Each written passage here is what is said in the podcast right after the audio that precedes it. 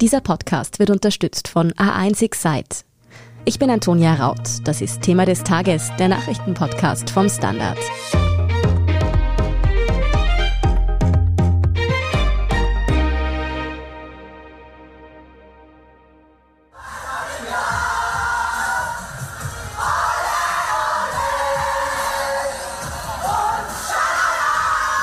So ausgelassen hat Österreichs Fußballnationalteam der Frauen bei der EM 2017 den Einzug ins Halbfinale gefeiert. Es war ein sensationeller Erfolg, auch wenn danach Schluss war. Ab heute haben unsere Kickerinnen aber die Chance, diese Sensation noch zu toppen. In England startet die Fußball-EM der Frauen. In dieser Folge von Thema des Tages sprechen wir darüber, wie wahrscheinlich ein rot-weiß-rotes Sommermärchen ist und wer denn sonst die Favoritinnen für den Turniertitel sind. Aber wir sprechen auch darüber, warum Frauen im Fußball immer noch mit Benachteiligung zu kämpfen haben und was dagegen getan werden kann. Andreas Hagenauer, du berichtest für den Standard live aus England von der EM. Wo bist du denn gerade? Ich bin in Camberley, das ist südwestlich von London und bin so fünf Minuten vom Teamquartier der Österreicherinnen entfernt. Wenn du jetzt schon in England bist, wie nimmst du das denn wahr, wenn jetzt die WM der Herren wo stattfindet, ist ja absolutes Fußballfieber. Merkt man jetzt in England was von der EM der Frauen? Du hier in Camberley, wohnen 30.000 Menschen übrigens, sehe ich noch nicht sehr viel. Das wird sich natürlich ändern, wenn es dann heute losgeht. Aber am Flughafen war ein bisschen was, aber sonst, also so richtig das Fußballfieber spüre ich noch nicht. Weiß man eigentlich, ob viele Fans extra anreisen werden? Das war das große oder eine der größeren Problematiken, die die UEFA irgendwie ausgerufen hat davor. Aber sie haben jetzt kürzlich bekannt gegeben, dass 500.000 Tickets verkauft wurden. Also das ist schon eine sehr stattliche Marke. Kannst du uns nochmal die Hard Facts zusammenfassen? Also Heute geht's los, aber wie läuft das Turnier dann ab und wann sehen wir Österreichs Team zum ersten Mal am Rasen? Wir werden Österreich gleich äh, zu Beginn, also heute sehen. Die Österreicherinnen spielen nämlich gegen Gastgeber England in Old Trafford. Das Spiel ist, glaube ich, schon seit Monaten ausverkauft, also werden 70.000 Leute hinkommen. Und ja, also das ist schon eine ziemlich große Geschichte, dass die dort spielen. Dann, es gibt vier Gruppen, also jeweils vier Teams und dann geht's mit dem Viertelfinale weiter. Das Finale ist am 31. Juli in Wembley in London. Und dann bleiben wir gleich noch bei unseren Nationalkickerinnen. Bei der EM 2017 war das ja das reinste Sommermärchen. Sie haben es ins Halbfinale geschafft. Echt ein Riesenerfolg. Dürfen wir uns dieses Mal vielleicht sogar Hoffnungen auf den Titel machen?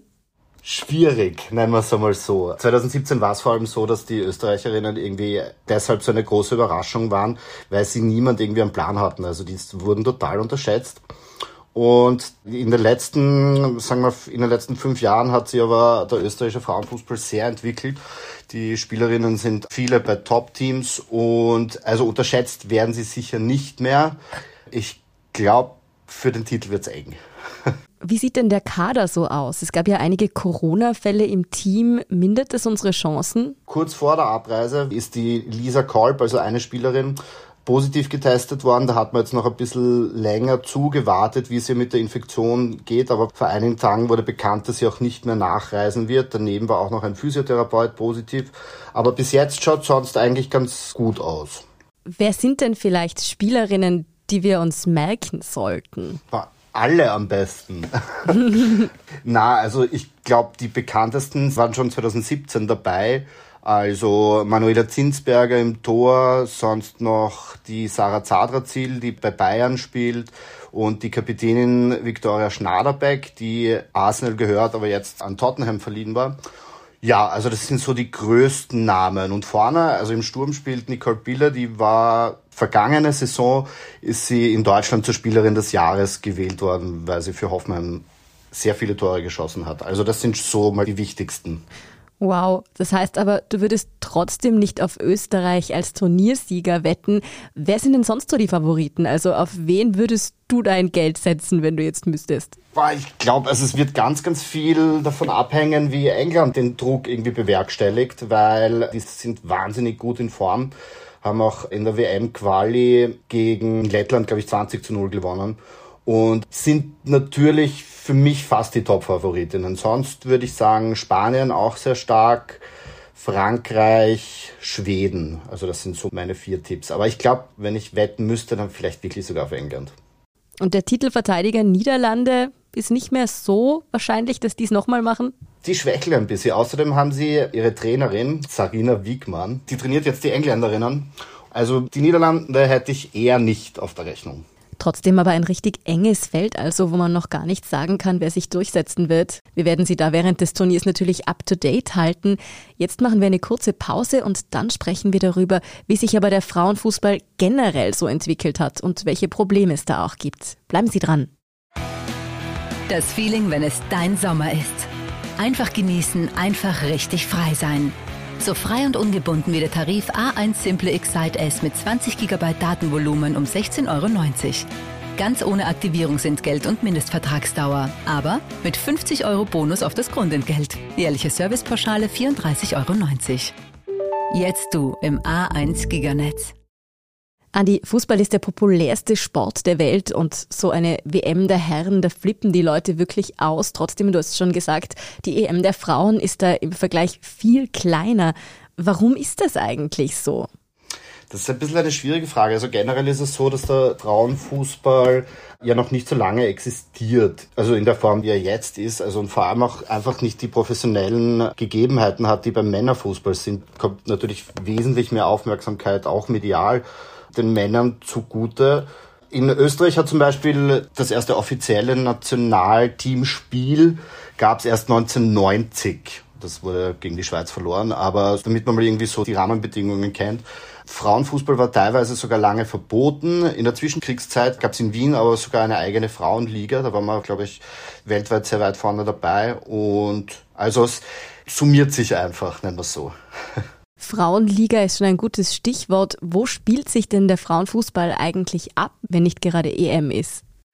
Ja, also es gibt in Österreich die Frauenbundesliga, die auch noch ein bisschen um Aufmerksamkeit kämpft. Die Spiele sind nicht wahnsinnig gut besucht und von den österreichischen Teamspielerinnen spielen aber quasi alle in Deutschland oder in England wo der Frauenfußball schon einige Schritte weiter ist. Vor allem also die englische Premier League ist da Vorreiter, kann man sagen, auch was die Vermarktung und was die Aufmerksamkeit betrifft. Du hast vorher die österreichische Bundesliga der Frauen angesprochen. Heißt das, es haben auch alle großen Vereine in Österreich eine eigene Frauenmannschaft? Fast alle. Also die meisten haben eine. Rapid hat jetzt bei der Hauptversammlung angekündigt, dass sie bis 2024 ein Frauenteam haben wollen. Der einzige Verein, der mir jetzt einfällt, der nichts hat, ist Red Bull Salzburg. Was ein bisschen bitter ist, weil die natürlich irgendwie auch andere finanzielle Möglichkeiten haben als die restlichen Vereine.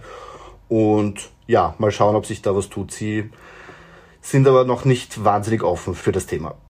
Warum sträubt man sich da dagegen? Beziehungsweise warum haben auch andere Vereine sich da so lange Zeit gelassen?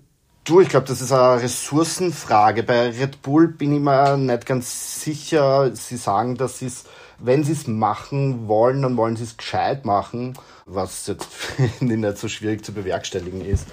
Aber ja, bei den anderen, natürlich kostet das auch an Ressourcen, natürlich muss man das irgendwie auch gescheit machen, aber ich glaube, die Laura Freigang hat jetzt irgendwann einmal gesagt, dass nicht irgendwie alles, was wir tun, irgendwie einen kapitalistischen Mehrwert haben sollte, sondern irgendwie auch ein bisschen eine gesellschaftspolitische Dimension. Ja, und da kommen manche früher und manche später drauf.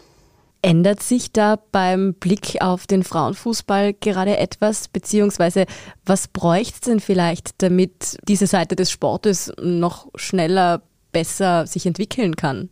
Du, ich glaube, Sichtbarkeit ist einfach das Wichtigste beim Frauenfußball. Also es ist 2022, warum das exotisch ist, dass Frauen Fußball spielen, ist ja eh lächerlich. Aber ja, also es braucht auf jeden Fall mehr Zuwendung, mehr Sichtbarkeit, sowohl medial als auch irgendwie von den Vereinen und von der Öffentlichkeit. Ich glaube, je mehr man und je schneller man es gewohnt ist, desto eher nimmt man dem diesen Exotinnenstatus. Mhm. Die Sichtbarkeit ist eher ein gutes Stichwort. Wo kann man denn die EM der Frauen in England eigentlich mitverfolgen? Der ORF überträgt alle Spiele auf ORF1. Und beim Standard ticken wir die Spiele der Österreicherinnen und dann ab dem Viertelfinale alle Partien. Da gibt es also einige Möglichkeiten, das Turnier mitzuverfolgen. Andi, was ich mich noch gefragt habe, wir haben auch jetzt wieder über Frauen- und Männerfußball gesprochen und da verglichen. Aber ist es überhaupt gescheit auf gut Deutsch, dass man die gegenüberstellt und miteinander vergleicht eben? Ist Fußball am Ende nicht einfach Fußball? Das ist vielleicht die schwierigste Frage in diesem gesamten Themenkomplex. Mhm. Manche sagen, es ist nicht sinnvoll zu vergleichen. Manche sagen, dass Frauen, also das Attribut Frauen gehört von Fußball weg. Es ist einfach nur Fußball. Dem stimme ich eigentlich zu. Insgesamt ist es einfach schwierig. Im Fußball ist es irgendwie total speziell und ich weiß auch nicht genau, wieso das so ist. Der Historiker Matthias Marschik hat gesagt, dass der Fußball einfach in seinen Grundwerten total männlich ist und sich deswegen so schwer tut, Frauenfußball zu akzeptieren.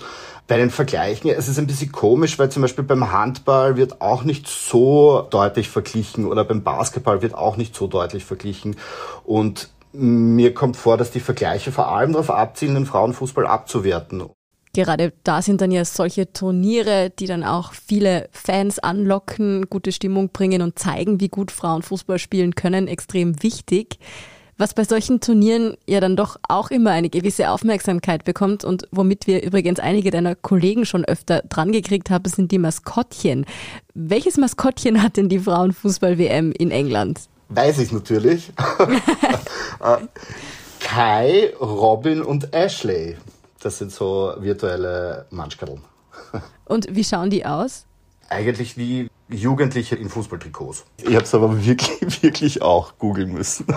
Ich hatte keine Ahnung. Okay, ich habe sie jetzt auch gegoogelt, sind glaube ich nicht meine Lieblingsmaskottchen bis jetzt, aber die EM verspricht trotzdem auf jeden Fall spannend zu werden.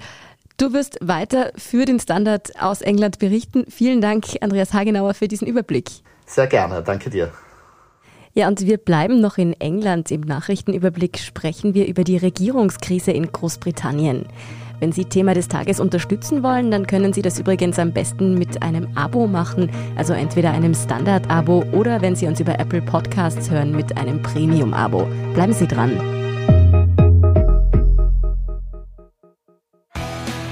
Das Feeling, wenn es dein Sommer ist. Einfach genießen, einfach richtig frei sein. So frei und ungebunden wie der Tarif A1 Simple Excite S mit 20 GB Datenvolumen um 16,90 Euro.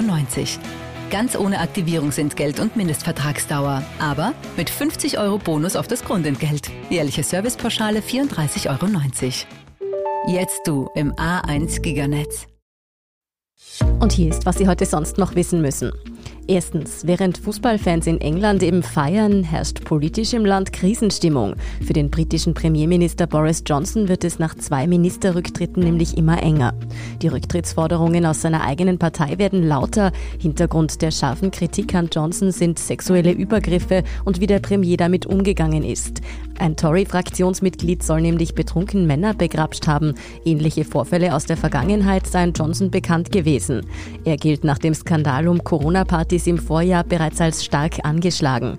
Wenn Johnson nicht zurücktritt, dürften die Kritiker die Parteiregeln wohl so ändern, dass der Premierminister mit einem weiteren Misstrauensvotum abgewählt werden kann. Zweitens, das EU-Parlament hat für die Einstufung von Gas- und Atomkraft unter gewissen Bedingungen als klimafreundliche Investition gestimmt. Die Abstimmung heute Mittwoch in Straßburg fiel verhältnismäßig knapp aus. Die Regelung dürfte nun aber mit Anfang 2023 in Kraft treten. Österreich hat dagegen gestimmt und bereits im Vorfeld angekündigt, sollte der Entschluss so ausfallen, will man vor dem Europäischen Gerichtshof klagen. Und drittens, falls Sie den neuen Minions-Film Minions auf der Suche nach dem Miniboss im Kino ansehen wollen, dann könnte Ihnen dort eine Horde ausgelassener Teenager in Anzügen begegnen. Hintergrund ist ein viraler TikTok-Trend, der sich Gentle Minions nennt. Die Jugendlichen feiern, halb ironisch, die Rückkehr ihrer gelben Helden auf die Kinoleinwand, auch wenn sie dem Kinderfilm mittlerweile entwachsen sind. Für Familien, die tatsächlich mit Kleinkindern ins Kino gehen, war das bereits in mehreren Fällen eine böse Überraschung. In wurden Vorstellungen abgebrochen. Besucher in Anzügen werden in manchen Kinos nicht mehr eingelassen. In Österreich gab es noch keine solchen Vorfälle. Wer den Trend also mitmacht, sollte halt einfach wirklich ein Gentle Minion bleiben. Mehr zu diesem kuriosen Phänomen finden Sie natürlich sowie alles weitere zum aktuellen Weltgeschehen auf derstandard.at. Falls Sie Feedback haben, dann schicken Sie uns das gerne an podcast.derstandard.at.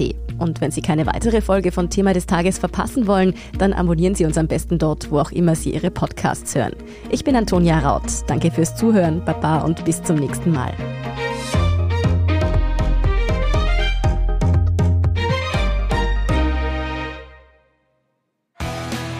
Das Feeling, wenn es dein Sommer ist. Einfach genießen, einfach richtig frei sein. So frei und ungebunden wie der Tarif A1 Simple Excite S mit 20 GB Datenvolumen um 16,90 Euro. Ganz ohne Aktivierungsentgelt und Mindestvertragsdauer. Aber mit 50 Euro Bonus auf das Grundentgelt. Jährliche Servicepauschale 34,90 Euro. Jetzt du im A1 Giganetz.